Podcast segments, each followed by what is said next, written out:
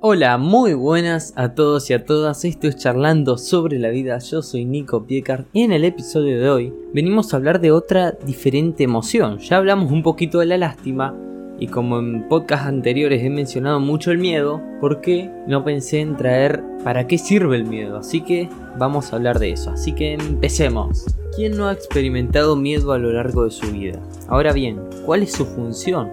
¿Realmente el miedo nos sirve de algo? Parece ser que sí, mucho más de lo que creemos, así que empecemos con esto. El miedo o temor es una de las seis emociones básicas dentro de la alegría, tristeza, asco, ira, sorpresa, que ha descrito Charles Darwin en 1872 y que tiene una gestualidad bien diferenciada, ojos abiertos, boca temblorosa y sensación de perplejidad.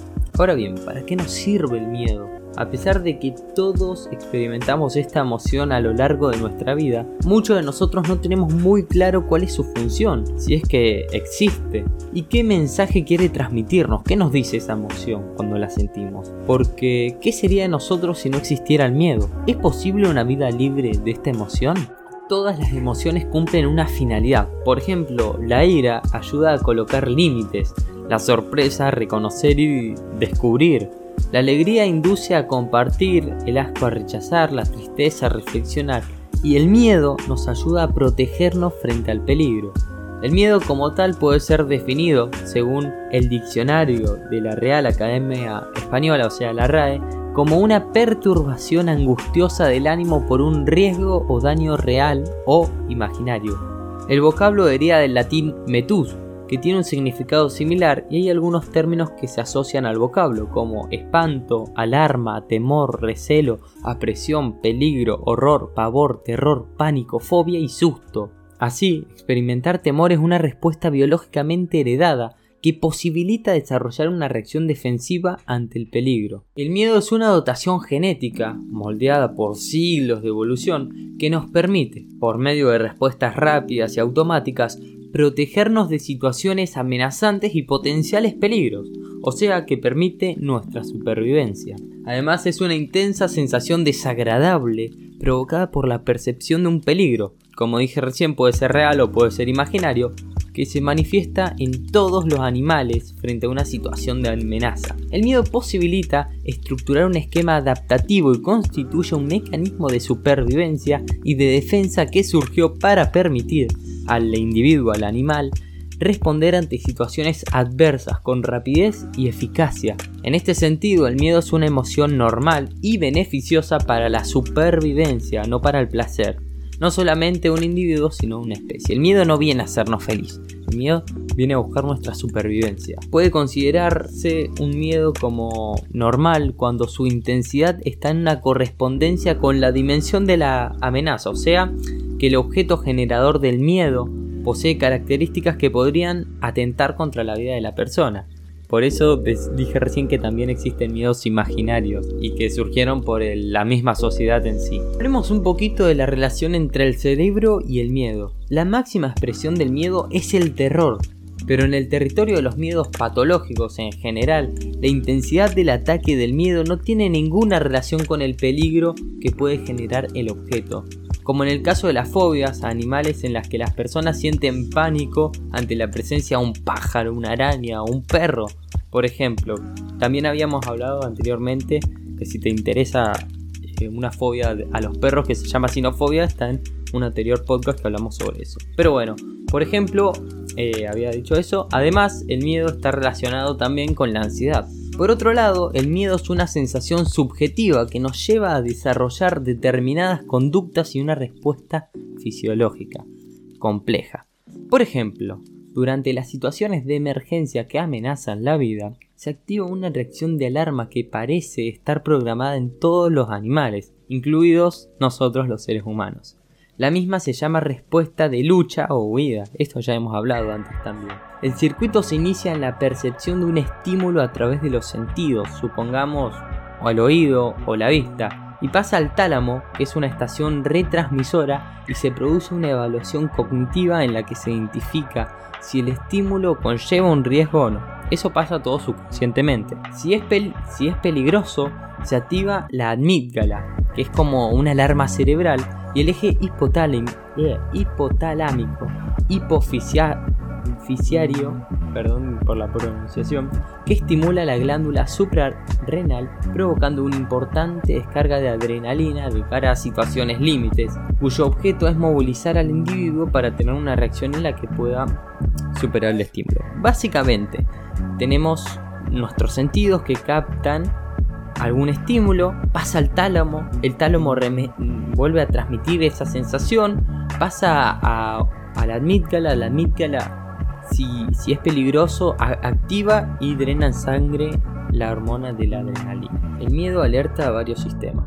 El miedo activa el sistema cardiovascular, por lo que los vasos sanguíneos se constriñen, o sea, se abren. Esto a su vez aumenta la presión arterial y disminuye el flujo de la sangre hacia las extremidades. El exceso de sangre se redirige a los músculos del esqueleto, en los que permanece disponible para los órganos vitales que tal vez necesiten durante la emergencia. O sea, limita lo innecesario y se lo da a los músculos para poder reaccionar. Con frecuencia las personas palidecen como resultado de un flujo sanguíneo menor en la piel. Se produce estremecimiento y peloerección, reacciones que conservan el calor cuando los vasos sanguíneos están constreñidos.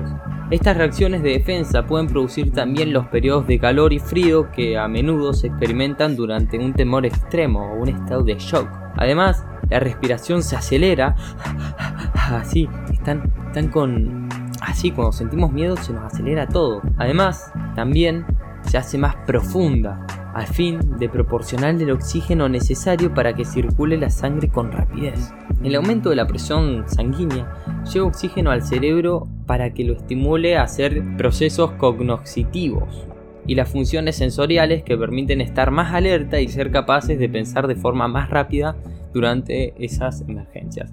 Esto tal vez sé que es la parte más tediosa, pero es la parte más biológica y fisiológica de nuestro cuerpo. Por su parte, el hígado libera mayor cantidad de glucosa al torrente sanguíneo, dando energía a diversos músculos y órganos fundamentales como el cerebro. Las pupilas se dilatan posiblemente para permitir una mejor visión de la situación. El oído se agudiza para la detección del peligro y se suspende la actividad digestiva, lo que da por resultado un flujo menor de saliva. A corto plazo, la evacuación de materiales de desecho y la eliminación de procesos digestivos preparan más aún el organismo para una acción y una actividad concentrada, por lo, por lo que con frecuencia se produce la presión de orinar y eficar e incluso vomitar. Eso sería todo lo que pasa dentro nuestro que tal vez no es tan llamativo, pero quería traerlo porque eso pasa cuando sentimos miedo. La lucha, la huida o la paralización. La acción de huida o lucha es importante, ya que hace miles de años cuando las personas vivían en circunstancias de sumamente, eh, o sea, sumamente primitivas, era más probable que quienes reaccionaran fuertemente sobrevivieran a los peligros que aquellos que tenían respuestas débiles. El hombre, en su tarea de cazador en pos de traer alimentación a su clan, estaba permanentemente amenazado por animales, tal vez un león, un puma, un mamut, andás a ver. Cuestión que el cerebro no era tonto y estaba evolucionando y la selección natural hizo que se desarrolle más la amígdala cerebral y esta actúe de manera cotidiana. Huir es una forma de eludir el peligro, aunque enfrentarlo forma parte de la defensa hacia el riesgo, pero la antesala de ambas reacciones es la paralización. Paralizamos, paralizarnos implica todo el proceso cognitivo y, neurofisiológico, o sea, lo que estaba explicando recién de la biología, por eso lo expliqué para que puedan entender esto que, dije recién, y es el momento de la preparación para tomar una estrategia de acción. Todo eso que pasa dentro y nosotros no somos conscientes, dice si vamos a, pelear o si vamos a huir o cómo vamos a reaccionar.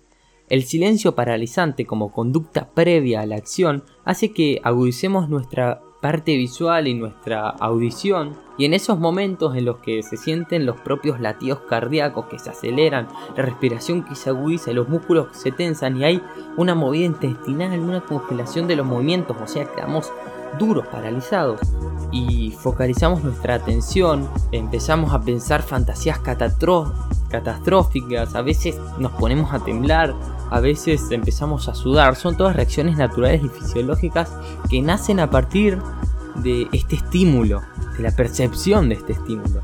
Si una de las funciones del temor es motivar la acción inmediata y decisiva como huir o enfrentar, a su vez la expresión facial provocada por el miedo permite comunicar a las demás personas que hay una amenaza inminente, lo que aumenta las probabilidades de supervivencia de otras personas del entorno. Por lo tanto, no es necesario negar el miedo, puesto que es una emoción valiosa y como tal imprescindible para la supervivencia, tanto que es la que nos ha posibilitado desde los primeros homínidos hasta nosotros, los Homo sapiens sapiens, adaptarnos a la vida, defendernos de los riesgos y ayudarnos en situación límites. Ahora que ya sabemos cómo funciona el miedo, para qué sirve, les prometo en un futurito preparar un podcast de cómo usar el miedo hoy en día y cómo afecta hoy. Acá venimos a hablar de qué servía y qué pasaba cuando sentíamos miedo para saber y poder tener una conciencia de lo que nos está pasando. Pero cómo podemos usarlo, eso lo voy a dejar para un futuro. Pero mientras tanto espero que te haya gustado, entiendas un poquito más las emociones y digas sí, cuando siento miedo me pasa esto.